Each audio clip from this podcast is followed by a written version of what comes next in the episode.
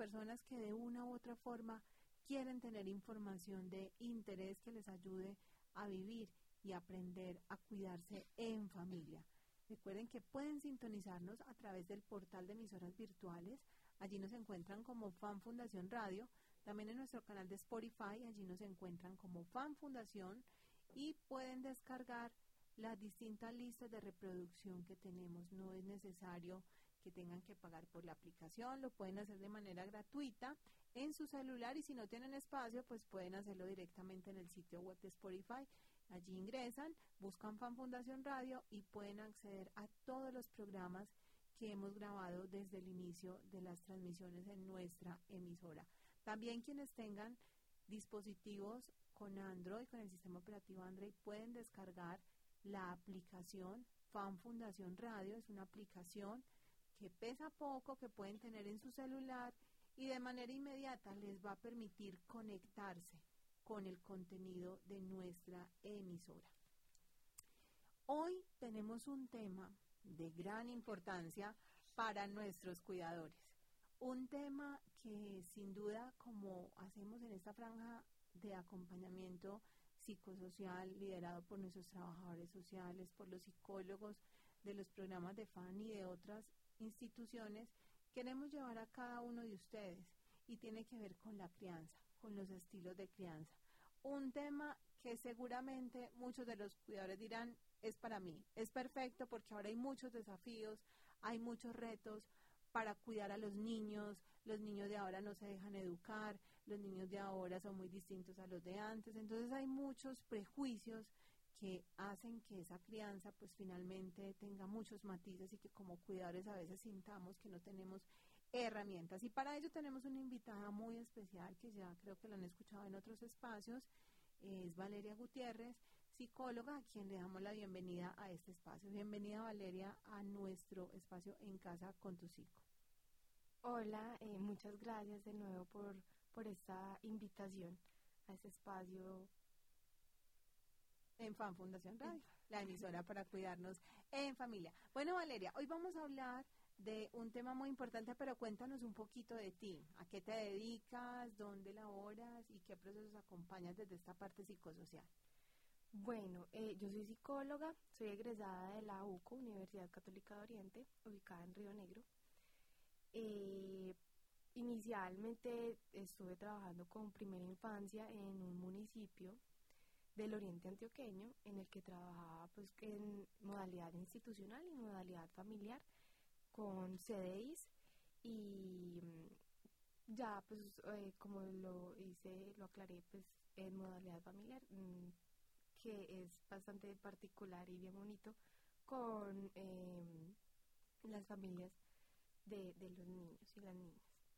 Muy bien, Valeria. Creo que es una gran labor la que ustedes hacen como equipo psicosocial y creo que este tipo de iniciativas que hacemos a través del programa de radio, a través de nuestro curso de cuidadores como lo es la hora fantástica, busca también llevar contenidos de interés y validados sobre todo, porque sabemos que hay muchos imaginarios frente a distintos temas, prácticas que las familias a veces aplican que no son las más adecuadas para el desarrollo de los niños y entremos en materia hablando de ese tema, de los estilos de la crianza.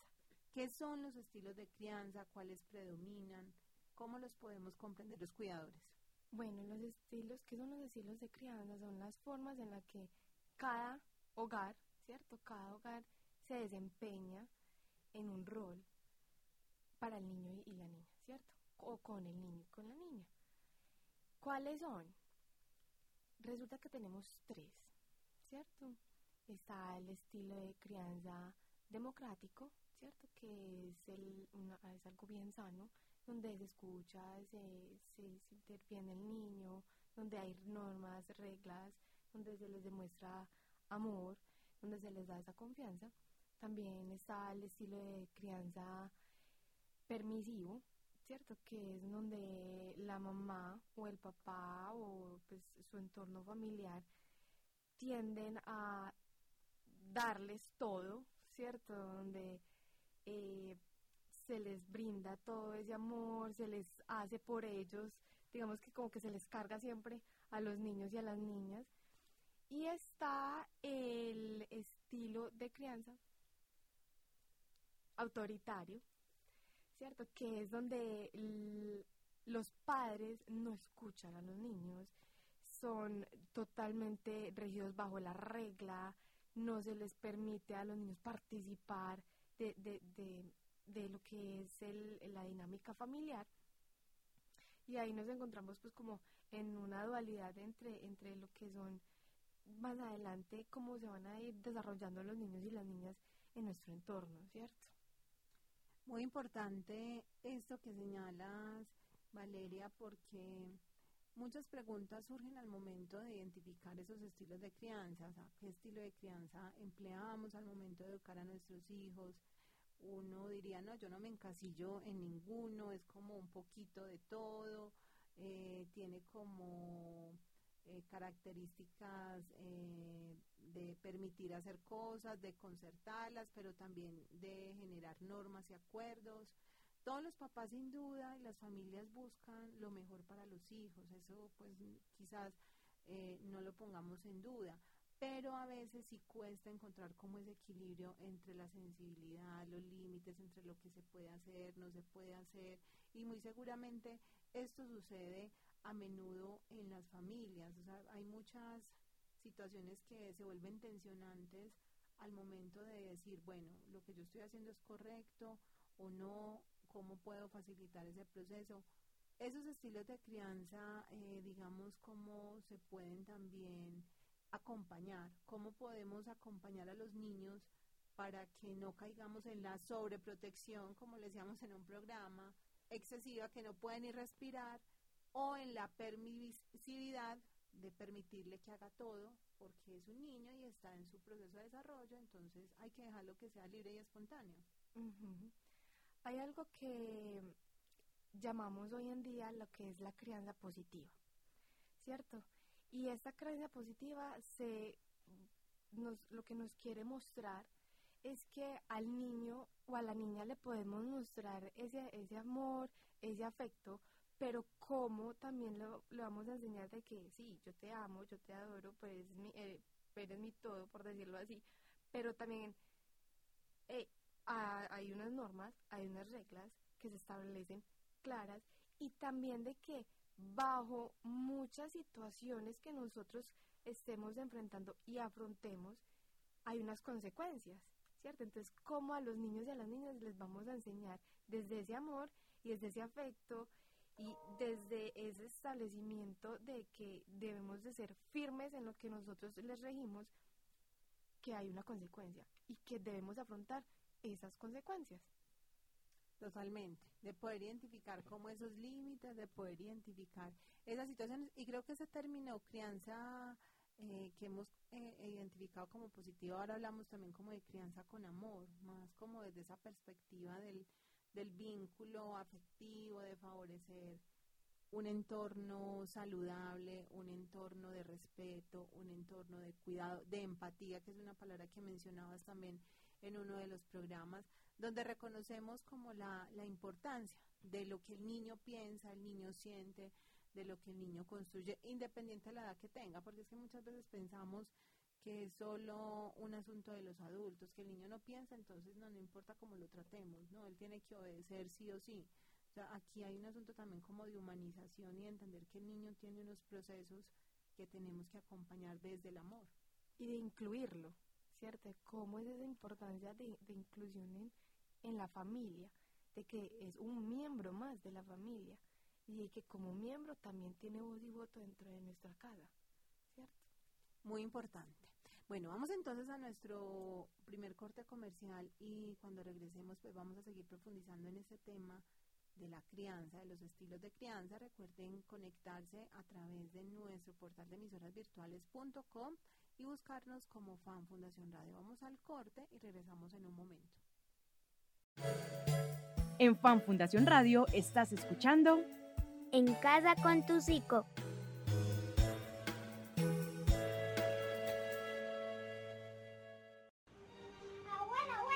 ¿Tú eres de las personas que cree que no prestarle atención al niño o a la niña que está a tu lado te hace más importante, más grande? ¿O eres de las que piensa que en el silencio también hay una carga de violencia? Tú eres una ignorante. ¿Por qué? Porque tú me ignoras. De golpe, un silencio. Reflexión por una niñez sin violencia. Fundación de Atención a la Niñez. Infórmese fan.org.co. Enamórate de dar paciencia. Te hará más fortaleza que una lata de espinacas. Te lo recomienda Fundación de Atención a la Niñez, FAN.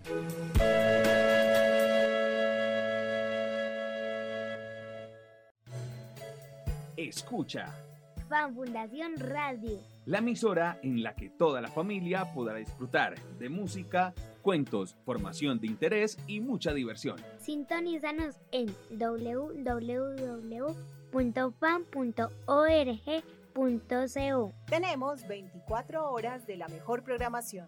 Fan Fundación Radio. La emisora para cuidarnos en familia.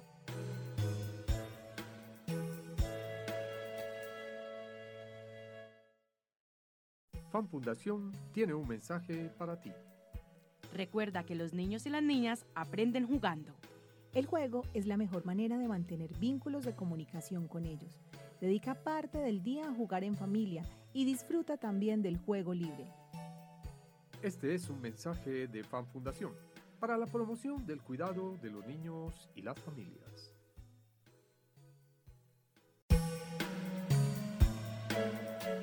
¿Sabías que me gusta dibujar? Vamos a pintar con colores, crayolas, pintura, tizas y pongamos en nuestras creaciones un toque mágico. Te lo recomienda Fundación de Atención a la Niñez FAN.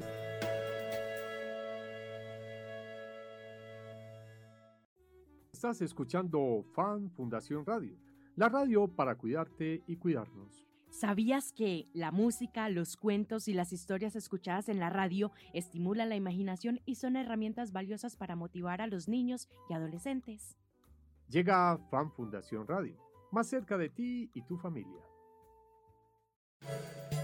En Fan Fundación Radio estás escuchando En casa con tu psico.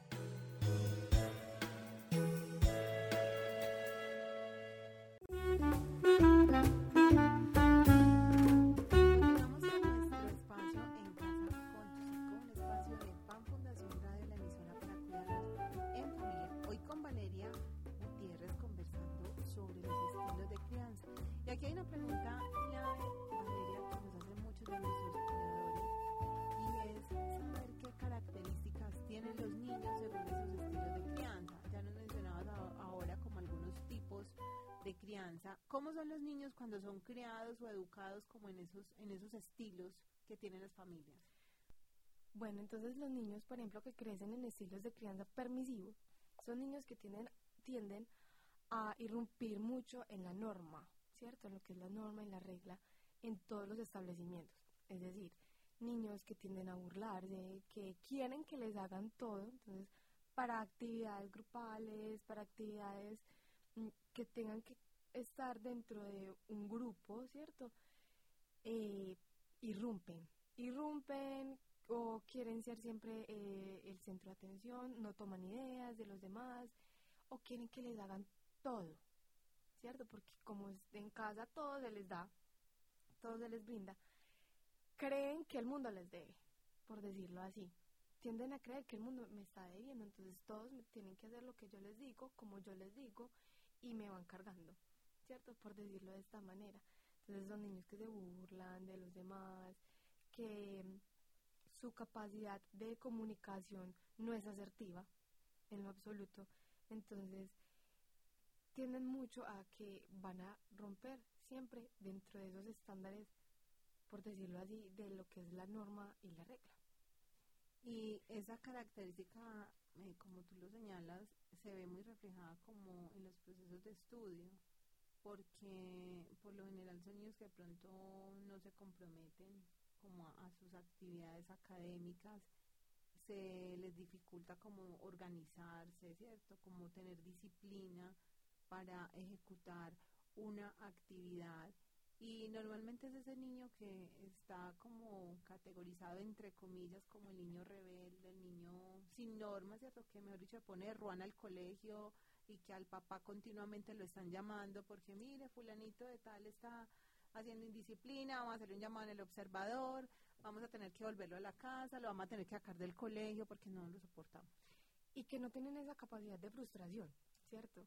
que si no les fue bien en algo o que perdieron, entonces yo armo una pelea porque yo siempre gano, ¿cierto? En mi casa yo soy el que gano siempre, ¿sí? Entonces creen que las normas se rigen bajo lo que ellos o ellas dicen. Entonces siempre van a tener ese conflicto con el ambiente porque como en mi casa se hace lo que yo digo y ellos creen que está bien, ¿cierto? Porque es su realidad hay que, hay que entender de que todos tenemos y todos percibimos la realidad de una manera diferente a como la pueda percibir el otro, pero esa capacidad, número uno, de empatía y de frustración no las tiene, ¿cierto? Porque creen que todo es de ellos. Ese es un estilo, digamos, de característica que tienen ciertos niños, de acuerdo con ese patrón de permisividad. ¿Qué otros rasgos se presentan en los niños? que otros rasgos, también esa misma, cómo se están enfrentando a lo que el mundo les está demandando, entonces también pueden ser temerosos, porque como yo no, como no sé cómo se hace esta cosa, ciertas formas, me frustro y no sé cómo manejar esa frustración. Entonces, a veces son agresivos, a veces son eh, niños completamente inseguros en, en, todo lo que se pueda desempeñar a lo largo de su vida, porque como no me sé enfrentar, porque en casa me enseñaron todo y me lo dan todo, no puedo desempeñarme o a veces se sienten incapaz de desempeñar algo por sí solos, ¿cierto? ¿Y qué pasa con estos niños que vienen de un entorno muy autoritario?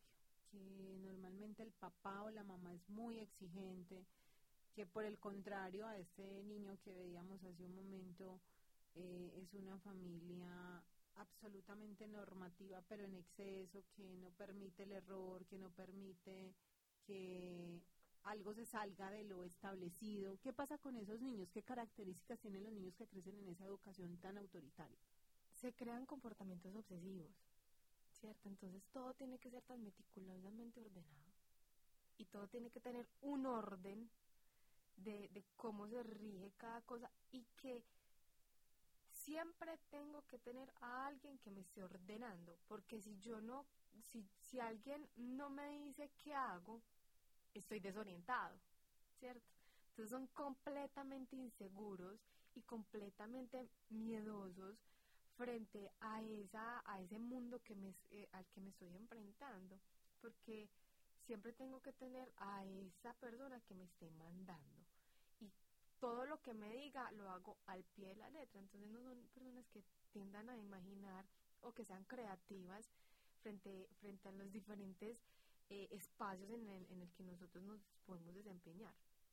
Y son niños que pierden como esa naturalidad, esa espontaneidad, esa inocencia como propias de, de, de su infancia. Son niños que uno ve que parecen adultos en miniatura, como que no sonríen, como cuadriculados, que todo es como lineal, o sea, uno dice, pero ¿por qué si es un niño tiene esas conductas como tan rígidas, tan como tan obsesivas, si en, en su infancia o la característica propia es justamente como esa espontaneidad, esa alegría, esa capacidad del disfrute y ellos no la tienen. Exacto, y son como mecanizados. Son, entonces son como un robotcito que de acuerdo a lo que me digan yo me muevo, ¿cierto? Bueno, ¿y qué pasa ahora con los niños que vienen de una educación democrática, de un estilo de crianza más democrático, más, más participativo, más conciliador? Son niños y niñas que sean capaces de, enfrentarse a las diferentes demandas de la vida, ¿cierto? Que se pueden frustrar, todos nos frustramos, ¿cierto? pero son capaces de salir de esa frustración, de que son capaces de escuchar y son líderes. Se desempeñan como niños líderes de una manera sana, de que escuchan al otro, de que se pueden generar, pueden generar vínculos sanos, son sociables, se pueden enfrentar a, a, un, a un grupo, se pueden enfrentar a diferentes demandas de la misma, de, de la misma vida y son capaces de afrontarlas, de que si me de que si me enfrento ante cierta cosa que me da miedo, que me pueda frustrar, bueno, ¿cómo voy a salir? ¿Cierto? Entonces los niños, uno, mucho, eh, los niños muchas veces buscan como esa manerita porque son flexibles, ¿cierto? Y porque su, su, su, capacidad de que en casa le están enseñando y les están escuchando, ponen esos límites, ¿cierto? Entonces, tengo, son capaces de ver que hay límites y también son capaces de poner límites. Muy importante. Y ahora estos niños que son educados como en ese ambiente, eh, digamos, más pasivo, o sea, que ni es permisivo ni es exigente, o sea, están como ahí, como como sí, como no, o sea, no, no hay como algo claro. ¿Qué pasa con esos niños? Eso es como, como lo decimos con esa comunicación pasivo-agresiva, ¿cierto? Entonces, son personas que ni, ni, ni que ni llevo ni traigo, ¿cierto? Entonces, es como a lo que me, me, me, me fluya la vida, ¿cierto? niños que, que, si, que si está, no está, ¿cierto? Así que si estoy, estoy, si no, no estoy. Si, que no tienen como una orientación, no tienen esa orientación de que voy a tomar una decisión, de que si se frustró, muchas veces son agresivos porque no saben, no saben manifestar esas emociones, entonces tienden a ser muy agresivos porque no las no, no tengo quien me las muestre. Y cuando me las muestra entonces son agresivos o, o, aguantan tanto que llegan a un punto en el que ya se expresan demasiado agresivo ¿cierto? son esos niños que no tienen como un orden todo es pues todo es en el límite cierto o sea o demasiado tranquilos o demasiado agresivos y mira que en ese, en ese estilo de crianza también se destaca como, como un poco los extremos. O sea, vemos niños que uno dice, pero pues no hubo nada, pero se volvió muy rebelde, o sea, se volvió como, mejor dicho, eh, lo que dicen desafortunadamente muchas familias, la oveja negra, o por el contrario, eh, se vuelve como el más vulnerable, ¿cierto? No, no tiene herramientas para enfrentar la vida, no tiene herramientas para comunicarse, entonces se va como a los dos extremos, entonces hay como un desequilibrio también eh, propia de esa baja autoestima, de esa ausencia de esa comunicación y ese vínculo con la familia, o sea, cualquiera de estos estilos de crianza, sin lugar a duda está marcando la hoja de ruta que van a tener los niños como adultos futuros y que nosotros como cuidadores tenemos definitivamente una tarea muy importante y es saber dónde pararnos sin ir a los extremos. Y hay algo, mira, que hay algo que siempre debemos de tomar en cuenta nosotros como familia, nosotros como cuidadores, y es que el niño es el reflejo de lo que se vive en casa. ¿Cierto? Entonces uno muchas veces dice, pero este niño porque es tan agresivo, ve este niño porque es tan respondón. Entonces, ¿qué qué es o cómo es la manera más bien, ¿cierto? De cómo nosotros nos desempeñamos en nuestra casa con nuestros hijos y que también están viendo ellos que se están comportando de esta manera, ¿cierto? Porque los niños son una esponjita, ellos son una esponjita que están absorbiendo todo lo que les llegue. Entonces, si nosotros somos, eh, si por ejemplo el niño en casa está sufriendo eh, ese abuso, a veces también como lo que tú decías ahorita en, esa desorganización que hay, eh, yo, soy el sumiso en casa, pero como siento esa ira y siento esa frustración, me expreso en, en, en, en el exterior, ¿cierto? En el ambiente, me estoy expresando de una manera agresiva, porque yo lo estoy sufriendo en casa. Entonces se tornan niños agresivos. Por eso se dice, el niño es el reflejo de lo que hay en casa.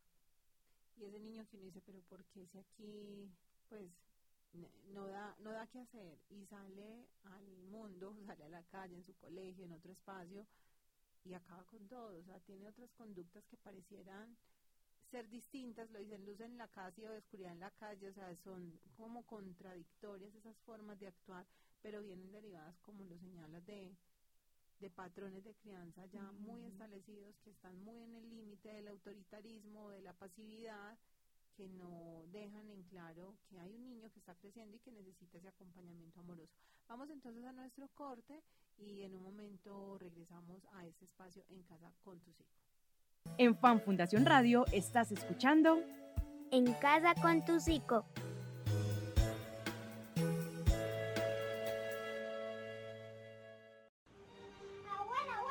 Tú eres de las personas que cree que no prestarle atención al niño o a la niña que está a tu lado te hace más importante, más grande. ¿O eres de las que piensa que en el silencio también hay una carga de violencia? Tú eres una ignorante. ¿Por qué? Porque tú me ignoras. De golpe, un silencio. Reflexión por una niñez sin violencia. Fundación de Atención a la Niñez. Infórmese fan.org.co. Enamórate de dar paciencia. Te hará más fortaleza que una lata de espinacas. Te lo recomienda Fundación de Atención a la Niñez, FAN.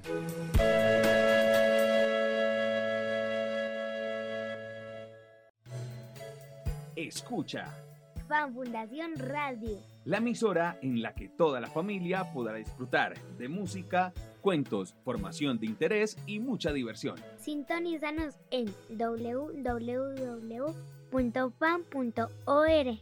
www.fan.org.co. Tenemos 24 horas de la mejor programación. Fan Fundación Radio. La emisora para cuidarnos en familia.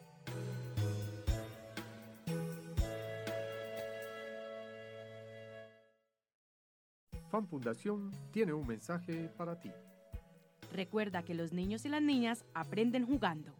El juego es la mejor manera de mantener vínculos de comunicación con ellos. Dedica parte del día a jugar en familia y disfruta también del juego libre. Este es un mensaje de Fan Fundación para la promoción del cuidado de los niños y las familias.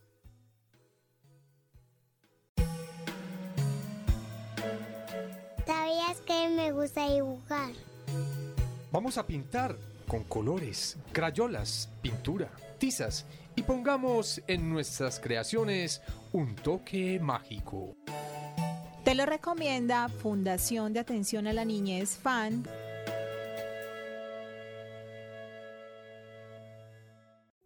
Estás escuchando Fan Fundación Radio, la radio para cuidarte y cuidarnos. ¿Sabías que la música, los cuentos y las historias escuchadas en la radio estimulan la imaginación y son herramientas valiosas para motivar a los niños y adolescentes? Llega Fan Fundación Radio, más cerca de ti y tu familia.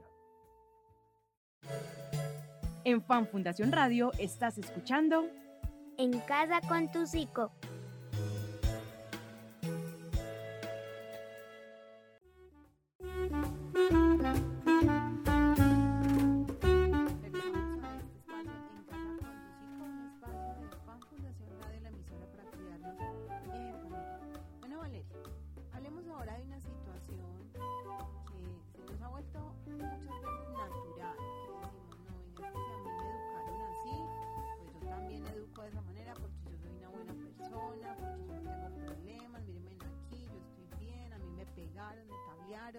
Y miren que a mí no me ha pasado nada, pero si uno va al fondo de la situación, sí pasa y pasan muchas cosas que empiezan a reflejar las consecuencias de esas prácticas de nuestros abuelos con los papás, de los bisabuelos con los abuelos, y eso es una cadena, digamos, sucesiva de malas prácticas que empiezan como a deteriorar también esa relación de la familia.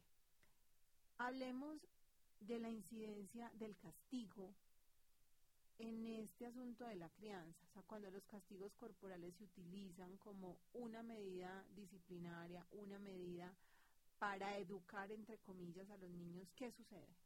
Bueno, resulta que nosotros a lo largo de nuestra historia normalizamos, ¿cierto? Lo que es el castigo corporal, ¿cierto? Pero, por ejemplo, cuando yo le pregunto, cuando uno se pregunta si un abuelito, ¿cierto? Si yo le digo a un abuelito que haga algo, un adulto mayor, y lo hace mal, yo le voy a pegar. Si yo le pego, ¿cómo está? ¿Cierto? Muchas veces decimos, no, eso está mal, ¿cierto? O en casa, si a mi adulta, a mi esposa o a mi esposo le pido que barra y barrió mal, ¿cierto? Yo le voy a pegar, no, pues cómo, es que eso es maltrato. Pero entonces si un niño hace algo mal o hace un reguero, yo lo puedo castigar, ¿cierto? A veces ese mensaje que estamos dando, o sea, ¿por qué, por qué al adulto no se le hace esto, pero al niño, al niño sí se normaliza? Al niño, ¿qué le estamos mostrando ahí? ¿Sí? Es como si los niños tuvieran menos valor en ese sentido. Entonces, la importancia, muchas veces, me voy a ir un poquito, es el escándalo que se soltó cuando se dijo a los niños no se les puede pegar. Y es por qué. Porque si yo a mi hijo le reprendo de manera corporal y ese castigo se hace de manera corporal, pues es que eh, lo, estoy, lo estoy minimizando, le estoy restando importancia. Pero si yo a, mi hijo, digamos, le pregunto, ¿por qué hiciste esto? ¿Por qué? ¿Qué pasó con esto? Si, si entablo una conversación y si previo a castigarlo, por decirlo así, eh, le pregunto qué pasó. Le estoy enseñando a conectarse con su, con su interior, ¿cierto? Entonces que se empiecen a preguntar por qué hice esto. ¿Sí? Entonces es de que el castigo corporal en los niños y las niñas hace que sean totalmente sumisos. Entonces empecemos a normalizar que si yo hago algo mal, entonces yo tengo derecho a que me, me peguen. Cuando no, cuando no es, no es algo correcto, ¿cierto? Cuando en la misma sociedad, a la medida que vamos creciendo, sabemos de que si a mí me pegan, eso es maltrato. De que si uno, eh, así, a, a, mi mamá, mi papá le pega, eso es maltrato intrafamiliar. De que si a mi abuelito o a mi tía le están pegando, eso es maltrato. Pero entonces yo lo veo, si, yo, si a mí me pegan, mis consecuencias, sabes que mm, sí, yo tengo derecho a que me peguen, mis emociones no valen, ¿cierto?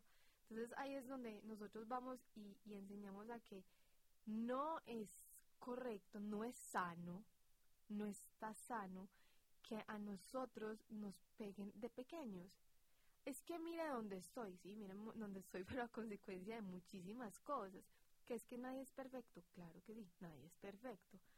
Pero cuando nosotros nos pegan, no nos escuchan, que, esa, que un niño, digamos, regó eh, la sopa, el jugo, el arroz, y si yo inmediatamente le pego, pues es que al fin y al cabo les estamos quitando y les estamos restando esas actitudes que tiene un niño, ¿cierto? O ese comportamiento que tiene un niño, porque es que ellos al fin y al cabo son niños. De que cuando, por más que uno les enseñe que la, la pared no se raya, y si te digo que la pared no se raya, entonces te voy a pegar, porque es que yo ya te dije que la, que la pared no se raya, ¿cierto? Si yo como mamá o como papá le pego inmediatamente, pues es que el niño, a ver, quiero hacer un ejemplo. Mi hijo está rayando la pared. Y llego yo y le meto el grito, coli cagado, ¿qué estás haciendo? Te voy a dar una pela. Los niños que tienden a hacer, sueltan lo que tengan en la mano, ¿cierto? Ellos sueltan en la mano, ¿por qué? Porque tienen esa, ese miedo y su, digamos que su, su reacción inmediata es de miedo, no de respeto. No le estamos infundiendo eh, respeto a nuestros hijos desde, desde el castigo corporal o desde el mismo grito, ¿cierto? Les estamos infundiendo miedo, ¿sí? Entonces, cuando yo a mi hijo le muestro esto, todo lo va a hacer es por miedo, no porque yo te voy a respetar. Entonces, yo no estoy, no estoy aprendiendo la, la direccionalidad o las consecuencias de la vida como un, un respeto o como un orden, sino que yo tengo que hacer las cosas porque es que a mí me da miedo. Sí, más, más es una respuesta por, por lo que pueda ocurrir, pero no porque aprendí, porque comprendí que lo que hice no está bien, sino una respuesta netamente intuitiva y, temporal. O sea, si bien digo, no, yo no lo vuelvo a hacer, pero muy seguramente es algo que no se aprendió a conciencia, sino que se repite después y, y eso termina siendo como una cadena, una bola de nieve, porque entonces cada vez que haga algo recurro al golpe y aparentemente comprendí, pero mentiras, no entendí el sentido de las cosas. Exactamente, porque lo que hacemos es infundirle el miedo y en casa lo que queremos es enseñar respeto, es que yo quiero que tú me respetes, pero entonces ¿cómo estamos infundiendo ese respeto? Desde la comunicación, si yo a mi hijo lo veo, la vamos a, a- a plantar esa misma diferencia y es, veo a mi hijo que está rayando, le grito, él suelta, él suelta o le, le, le mando el, el manotazo o el chanclazo o el correazo. En muchas ocasiones ellos van a soltar eso por miedo, lo van a hacer en el momento, yo no lo vuelvo a hacer como tú lo venías diciendo, pero si vamos a la otra posición, ¿qué estás haciendo? Querías rayar. Ah, ok. Tú me puedes decir, mami, quiero rayar, para eso tenemos unos cuadernos, podemos sacar unas hojas y mira, rayaste la pared, vamos a limpiarla. Y que los mismos niños, de acuerdo a la edad, ¿cierto? Entonces tampoco vamos a, decirle a un niño de, de un año que lo tienes que limpiar, ¿cierto? Vamos a limpiarlo juntos. A los niños de más o menos de 3, 4 años les podemos enseñar, vas a limpiarlo, lo limpiamos juntos y que ellos mismos, ellos, esas son las consecuencias, que ellos aprendan que hay consecuencias, de que cada acto tiene su consecuencia. Si tú rayaste la pared, la tenemos que limpiar de que no está bien y que la podemos poner en de que lo que quieras rayar lo puedes rayar en un cuaderno, en una hoja, en un tablero, ¿cierto? Demostrarles de que no con el grito, sino con otras opciones y no desde lo negativo, en el, no puedes rayar. ¿Quieres rayar? Mira, vamos a, ra- a rayar en esta hojita, te tengo este cuaderno o te tengo este tablero para que tú puedas rayar, ¿cierto? De irles enseñando de que hay otras opciones, ¿cierto? De que, de que todas esas opciones, de que tenemos una gama de, de, de opciones y de posibilidades. posibilidades que, y de respuestas que podemos hacer frente a, a esa acción que queremos realizar.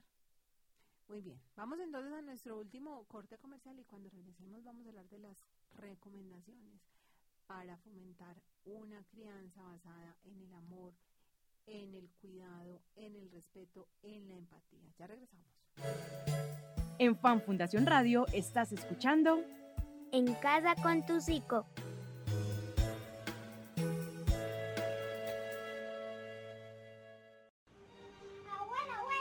Tú eres de las personas que cree que no prestarle atención al niño o a la niña que está a tu lado te hace más importante, más grande. ¿O eres de las que piensa que en el silencio también hay una carga de violencia? Tú eres una ignorante. ¿Por qué? Porque tú me ignoras. De golpe, un silencio. Reflexión por una niñez sin violencia. Fundación de Atención a la Niñez. Infórmese fan.org.co. Enamórate de dar paciencia. Te hará más fortaleza que una lata de espinacas. Te lo recomienda Fundación de Atención a la Niñez, FAN.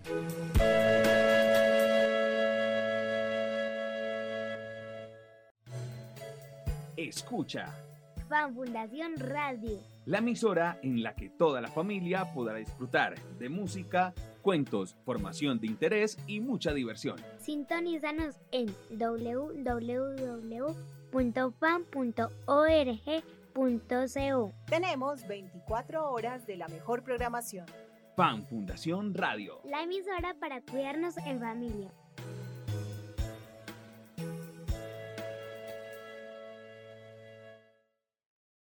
Fan Fundación tiene un mensaje para ti. Recuerda que los niños y las niñas aprenden jugando. El juego es la mejor manera de mantener vínculos de comunicación con ellos. Dedica parte del día a jugar en familia y disfruta también del juego libre. Este es un mensaje de Fan Fundación para la promoción del cuidado de los niños y las familias.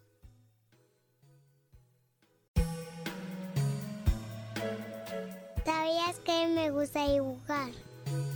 Vamos a pintar con colores, crayolas, pintura, tizas y pongamos en nuestras creaciones un toque mágico. Te lo recomienda Fundación de Atención a la Niñez FAN.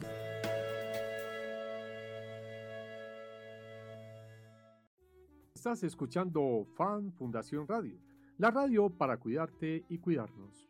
¿Sabías que la música, los cuentos y las historias escuchadas en la radio estimulan la imaginación y son herramientas valiosas para motivar a los niños y adolescentes? Llega Fan Fundación Radio, más cerca de ti y tu familia. En Fan Fundación Radio estás escuchando En casa con tu psico.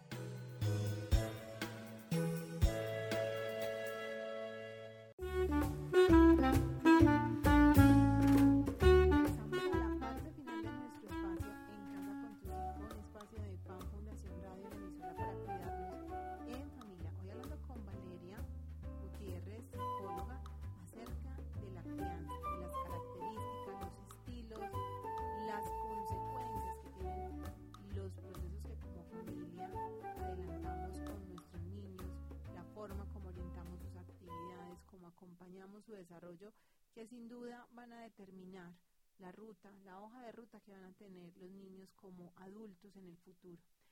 Sabemos que este tema del castigo, de todo lo que refiere una práctica autoritaria en estos estilos de crianza, pues no, no tiene consecuencias para nada positivas que ya vimos, disminuye la autoestima de los niños, reconoce entonces la violencia como un mecanismo válido para solucionar los problemas, paraliza al niño frente a su propia iniciativa de autonomía, genera como brechas y distancias en esa relación con el adulto.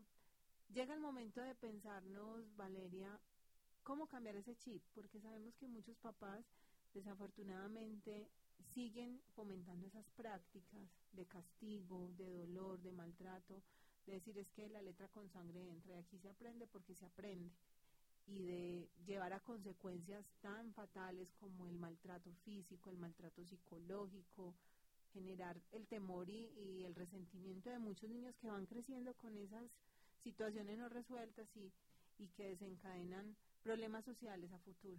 Hablemos de lo que debemos hacer para realmente fomentar una crianza democrática, una crianza basada en el amor, en el cuidado, en la empatía como tú lo acabas de decir, la empatía, ¿cierto? Siempre es esa importancia de ser empático con, con, con el niño, con la niña que se, que se ahí al lado de nosotros. Es que son niños y saber que son niños y que los niños tienen comportamientos naturales y que si yo le estoy si yo le estoy enseñando algo o si el niño se comporta de una manera es porque nosotros somos los que les estamos enseñando, es que somos el reflejo de ellos, ¿cierto? Entonces, primero tener esa empatía de que es que los niños no nacieron nacidos, eh, aprendidos, qué pena.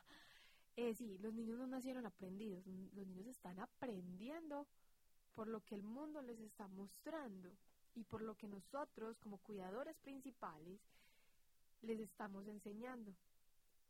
De ese amor frente a las a las diversas situaciones que nos podamos enfrentar, a todas las situaciones en las que nosotros eh, nos enfrentamos, de esa, número uno, esa empatía, el amor, la comunicación asertiva que es fundamental, de que yo como le, o sea, cómo yo le voy a decir las cosas a mi hijo, de que hay una manera tan diferente en cómo las expresamos de una manera agresiva a cuando la decimos de una manera asertiva, de cómo cambia el contexto de la situación, ¿cierto? Y de que enseñarles de que a los niños y a las niñas de que todo acto tiene su consecuencia, así como todo acto positivo tiene una consecuencia positivo, positiva, un acto negativo también tiene una consecuencia negativa, por decirlo así, ¿cierto? Es decir, ahorita lo dábamos en el ejemplo del, del niño o la niña que, raya la pared, pues la consecuencia es que yo tengo que limpiar, yo tengo que arreglar lo que hice y puedo enfrentarme a otras cosas, de cómo es esa misma comunicación que yo le voy a dar a, a, mi hijo, ¿cierto? De cómo le voy a enseñar a que maneje también sus emociones, de que cuando armo una pataleta, porque la estoy armando, ¿cierto? Es que no son, no es manipulación, es, es, son emociones que el niño está mostrando, que si el niño está enojado, ¿cómo le puedo yo como padre o como madre o como tío, abuelo o, o docente, ¿cierto? Le estoy enseñando a que, a que el niño o la niña manifieste sus emociones, ¿cierto? De que yo con gritarle al, al otro no le estoy enseñando nada, o sea, no le estoy dando mi punto de vista, sí, sino que se lo estoy imponiendo. Y ahí es importante decir y dejar en claro que sí es establecer normas, sí es establecer, digamos, un límite, pero desde la empatía, o sea, desde la comprensión, no desde el autoritarismo, no es que lo tienes que hacer porque sí, porque yo digo porque yo soy el adulto, no, realmente es una norma basada en el respeto, en, en entender también como la dinámica que tiene el niño. A eso iba, ¿cierto? Claro, a eso iba, y es en, en que hay unas normas, hay unas reglas, y por ejemplo, yo pienso y voy y hablo mucho de, de que es que la primera sociedad a la que nosotros como menores, como niños y niñas nos enfrentamos es nuestra familia. Y que en nuestra familia siempre debe haber unas normas y unas reglas que hay que cumplirlas. Y que bueno, si bien podemos eh, ser flexibles ante ciertas cosas y uno como padre puede eh, negociar, como tú lo mencionabas en un inicio, nosotros como padres o cuidadores podemos eh, negociar ciertas normas y ciertas reglas sin que le soltemos todo al niño, ¿cierto? Es, es, es que mm, sea algo 50-50. Siempre debe haber una norma que se rige en niño, de que no todas, no, en las casas no todas son las mismas normas y las mismas reglas, pero, pero como nosotros las establecemos de manera sana, desde, desde la misma comunicación. Es decir, supongamos, en mi casa todos nos acostamos a las 9 de la noche, ¿cierto? De que tú para que puedas levantarte, funcionar, eh, aprender nuevas cosas, al otro día tú debes de dormir por lo menos 8 horas en un niño un, un niño o una niña. ¿Sí? Y por eso es que en la casa nos acostamos máximo a las 9 de la noche. Mamá, pero es que hoy me quiero acostar un poquito más tarde. Vamos a negociar, ¿cierto? De que siempre está, pero no siempre. Y de que siempre debemos de ser firmes. Es que hoy no puede, el niño no puede comer dulce. Ay, es que tú no puedes comer. Bueno, listo, entonces te voy a dar la opción. No, es que debemos de ser, de ser firmes y de una manera adecuada comunicárseles que si te dije no, no se puede hacer, es porque es no. ¿cierto? No, no como estar en el intermedio, sí, pero no, Exacto. no es no, o sí es sí, pero estar en un punto fijo, no, no como a medias. Exacto. Por eso digo, no siempre es negociable, no siempre se negocia con los niños, es que hay cosas que no se negocian, pero hay cosas que sí podemos negociar. Y saber, y saber identificar cuándo las podemos, ¿para qué? Para que ese desarrollo sea sano y que el niño aprenda de cuándo yo puedo establecer un límite y cuándo no lo puedo y cuándo es debido eh, poderlo negociar, ¿cierto? Bueno, y algo también importante que creo que es un mensaje vital para los cuidadores es el tema de la calma. Yo creo que ahora estamos haciendo un llamado importante a la calma, a regular las emociones, a regular esas expresiones porque es en ese punto donde también hay un talón de Aquiles por parte de los adultos, o sea, nos dejamos llevar de buenas a primeras de lo que sentimos y no importa si le pegué, lo golpeé, después viene el remordimiento, después viene la culpa, no debía hacerlo, pero digamos que el, el problema radica en que no, no supe controlarme en ese momento y ya, como se dice, después del ojo afuera no hay Santa Lucía que valga, uh -huh. ya el daño está hecho. Entonces, frente a ese tema de las emociones, ¿qué recomendación podemos darle a los cuidadores? Enseñarles a regularlas. Por ejemplo, mmm, cuando nosotros estamos exaltados porque es válido, porque si yo le si le quiero enseñar a mi hijo que yo también siento, pues de que hay unas emociones, también es demostrarles que yo también siento esas emociones y que a veces cuando estoy sumamente enojado, es mejor decirle a mi hijo, mira, yo estoy enojado en estos momentos, podemos hablarlo ahorita, yo te amo, yo te adoro, pero necesitamos un momento, un espacio en el que yo necesite procesar lo que está pasando, ¿cierto? O sea, de manifestar desde que es que yo también, yo también me pongo triste, yo también me enojo, y de que primero pensemos, luego sentamos y luego actuemos, ¿cierto? Es algo que se llama el semáforo, que me parece súper importante a veces aplicarlo, es pienso, siento y actúo. Yo pienso en la situación en la que estoy pasando, yo siento esa situación, la, digamos, muchas veces lo que se dice, analizo, ¿cierto? Y ya después, frente a lo que yo observe que pueda ser más adecuado, voy a actuarlo, ¿cierto? Porque así le estoy enseñando ese respeto, porque es que los niños merecen ese respeto y ese espacio para ellos.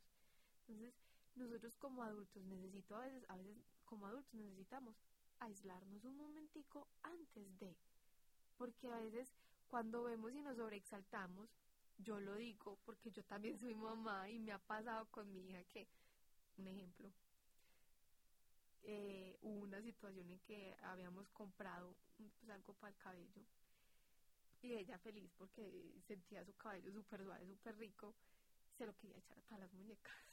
Ah, maravilloso. y se lo echó a todas las muñecas, se lo echó ella, se lo echó al baño, se lo echó a todas partes. Cuando me dice, estamos con una amiga, me dice, vale, yo te voy a decir algo, pero trate de calmarse. Ay, Dios mío, ya, ya anticipó. Exactamente, llego yo, me, me dijo, vaya al baño, y allá está la niña, está haciendo esto, esto y esto. Ella me dijo eso, yo fui, la miro yo, yo, ¿qué estás haciendo? Y ella, nada, mamá. Y yo, ¿dónde está el tarrito? Del aceite.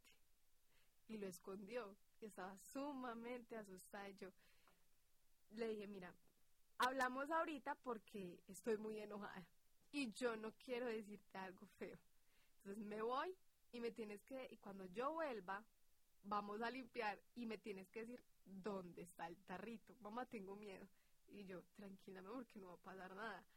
Pero yo recuerdo en ese momento de la emoción que yo sentía, yo sentí, yo grito, ¿qué hago?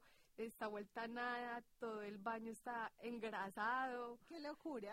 Cierto, entonces son situaciones que uno dice, ay, ¿qué hago en este momento? ¿Yo qué hice? Yo, yo ya vuelvo, me volteé, me calmé, pegué el grito, yo solita pegué mi grito y me fui donde mi hija. Bueno, vamos a hacer esto, vas a limpiarlo, yo te ayudo a limpiar y cuando terminemos de limpiar me dices dónde está el tarrito, vas a meditar tranquila mi amor, que yo no te voy a castigar porque el tarrito ya se acabó.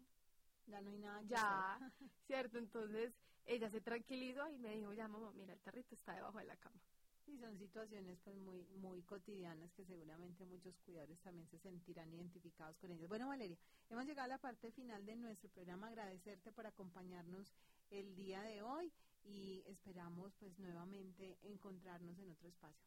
A ustedes muchísimas gracias. Recuerden que la estrategia de escuchaderos somos punto de atención psicológica totalmente gratuita a toda la comunidad. Al que quiera recibirla, no hay que pedir cita. Estamos en, en horarios de, de, lunes a viernes de 9 de la mañana a 4 de la tarde en muchísimos puntos de la ciudad.